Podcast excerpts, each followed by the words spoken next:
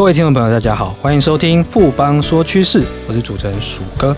我们知道呢，这两年全球汽车市场啊，其实已经进入一个所谓的产业景气寒冬。不管是二零一七年，或是二零一八年，整个销售的状况并不是很好。那问题是，销售状况不好，但是各国的政策还有整个未来产业发展趋势的话，其实包括电动车，或者说一些政策的补贴。大家都纷纷的来想尽办法来刺激这个火车头的一个工业。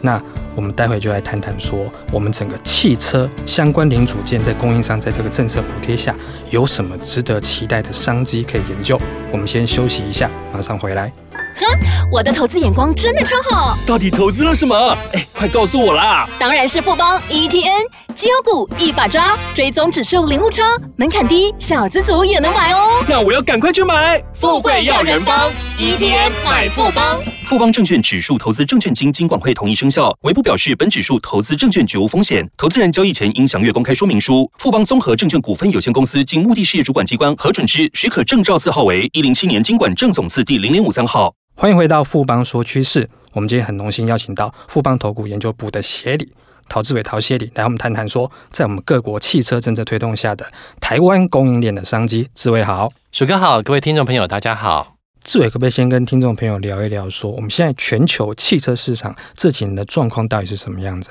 好的，鼠哥，其实这几年呢，在全球汽车市场的销售的一个年成长率大概是落在零到五 percent 之间。其实，在二零一八年来看，除了南亚的印度、还有巴基斯坦，以及呢像俄罗斯、巴西这些新兴国家，在销售量持续成长之外，主要的一些汽车大国的部分，像中国、美国。它的需求量的部分呢，都出现较为疲软的一个情况，加上呢，我们也知道全球的一些贸易冲突的部分越演越烈，都使得呢，在全球汽车市场的销售量都出现停滞不前的这样的窘况。那以国际市调机构的预估，在二零一八年全球汽车的销售量的部分，大概是在九千五百六十万辆，比起二零一七年呢，上只有成长了小小的零点二 percent。因此呢，在整体汽车的一个状况的一个部分。并不是一个很正向的这样的一个情况，而上呢，以目前全球呢最大的汽车市场的部分，主要是在中国市场，约占全球汽车销售量的三成左右。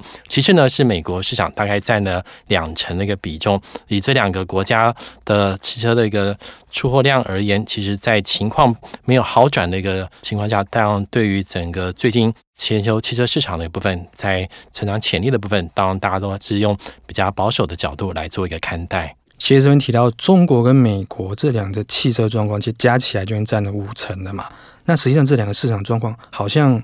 这两年状况好像也遇到一些瓶颈。是的，那先来看看美国市场的部分。那美国呢，其实是原来最全球最大的一个汽车市场，不过目前呢已经落居到第二名。当，最主要呢是因为在汽车市场的部分，它已经趋向于成熟而且饱和的状态。加上呢，在美国的部分，每千人的汽车保有量接近呢有九百一十辆的这样的一个水准，它已经呢是名列已开发国家的一个第一名。因此呢，在购车以及换车的意愿都已经缩减的一个情况之下。也使得呢，在美国市场最近几年的汽车销售量都是一个停滞不前，甚至呢出现衰退的一个情况。所以呢，在中国的一个部分，中国呢最近这几年在经济高度成长的一个带动之下，加上呢在人均所得还有呢在可支配所得呢都明显的一个提升，它已经呢一举呢要升为全球汽车最大的一个市场。虽然在二零一八年的一个部分，中国汽车市场在销售量的部分出现了年衰退。二点八 percent 的一个情况，当今将近呢是在两千八百零八万台的一个水准，是二十八年以来首次呢出现下滑的一个情况。当然，主要原因呢是因为在美洲贸易战的一个影响，以及呢在二零一七年就是前一年度汽车购置税结束之后呢，在整个抢购降温之后的一个反作用力。不过呢，我们看在中国目前的一个千人的汽车保有量大概是一百五十四台左右，那这个呢，这样只有美国的六分之一，甚至呢，连台湾的二分之一都不到。因此呢，在这样的一个情况下，其实未来十年它的动能的部分研判呢，还是全球成长潜力居前的市场的一个状况。我们刚前面节目也有提到说，各国有一些政策补贴的部分的话，那这个对于不管是美国这些先进国家，或者说中国这些新兴国家，他们如何来刺激所谓的汽车的销售量？好，那针对汽车市场的政策的部分，我们其实可以看出，它主要呢可以从价格补贴，还有呢结结构调整两个角度呢来做一个切入。那从价格补贴的角度来看，像欧盟呢主要的汽车制造国，像德国、法国、意大利这些国家，其实呢最近这几年都持续呢有推出所谓的购车利多的一个方案。举例来讲，像德国的部分，它规定说超过九年以上车龄的车主的一个部分，在换购环保省油的新车的时候，将近呢可以补助到两千五百欧元的这样的一个金额。那法国跟意大利的部分也都针对十年以上的一个老车的部分，它只要呢换购环保的一个新车，也分别呢补助一千到五千欧元不等的一个补助。那欧洲国家其实就有类似的一个价格的一个补贴的这样的一个政策。至于呢，在台湾的部分，当之前在减征货物税大概三万元左右部分，这个呢也是希望。有一个刺激新车的一个买气，而当我们刚刚提到全球目前销售量最大的就中国市场的部分，最近呢也引领要推出第二次的一个汽车下乡的一个政策。对于呢在农村的居民的部分，只要是报废的所谓三轮汽车来购买三点五吨以下的货车，或者是一点。六升以下的一些乘用车的一个部分，都会呢提供适当的一个补助。那这个呢是在两年之前，就是第一次推出的汽车下乡的一个成果效应非常好了之后，在中国政府的部分也就希望推出类似的一个措施来扭转汽车销售量的一个趋势。当然，这样的一个情况，政策的一个拉抬，应该呢会有效的去抵消去年在贸易战保护之下所造成的一个对于汽车市场的一个冲击。的确哦，协议提到这汽车的换购这种补贴的政策，一直以来都是我们在要拉抬汽车销售量的一个很重要的一个措施。可是我们有提到说，另外一个方式是说，其实整个结构调整也让整个汽车产业变得很不一样。那这个部分的话，谢谢可不可以跟我们谈一下？好的，鼠哥，其实刚刚价格补贴最主要是希望在汽车的一个量的一个部分呢，可以做一个刺激的一个回升。那这样在各国政府的部分，最近这几年也希望在汽车市场的部分也去出现一种值的一个改变，也就是所谓的一个结构的一个改变。那很多听众会想说，哎，汽车市场为什么要做结构的一个改变？它其实呢，最主要的观念是希望把纯电动车，还有呢，像插电式的一些。混合动力车、燃料电池车这些新能源车的一个部分，它的量呢持续的一个提升，来取代传统的一个汽柴油车。这个呢，当然最主要是因为在全球的环保意识的部分持续的一个提升，还有呢，在新科技的一个导入的一个部分，它的一个涵盖的范围的部分呢也有一个提升，因此呢有这样的一个市场的一个趋势。那以各国政府的一个角度来看，美国呢在过去几年之间，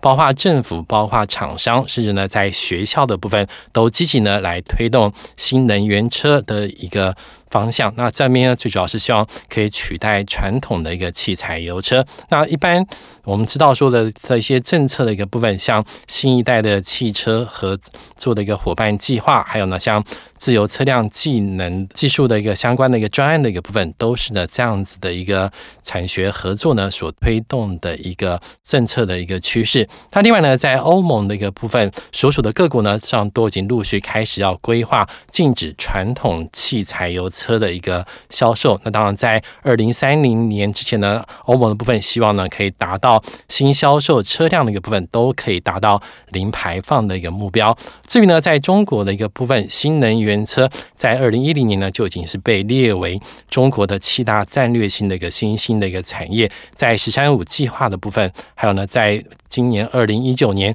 还有呢再度推出了新的能源车的一个补助的一个政策。因此呢，在汽车市场未来的一个样貌以及呢成长商机的一个部分，想必呢会跟听众呢过去所认知的一个情况有出现相当大的不一样的发展。看来有各国政府政策的一个，不管是补贴或者说整个产业的结构调整，未来汽车包括电动车整个商机应该是相当的可观。那这个部分的话，在台湾汽车零组件的供应链上面的话，会有什么样的正面的效应呢？好的，那台湾其实，在汽车产业的一个部分，早期呢是在政策呢所大力的一个推动。那当然这边话，包括呢跟日本汽车厂商的一个技术合作。因此呢，从之前 AM 市场的一个练兵，到后来在 OEM 市场的部分的一个认证的一个努力之后，我们可以看到国内很多的供应链的一个厂商的部分，都已经打入到国际汽车市场的一个销售的一个通路。因此呢，在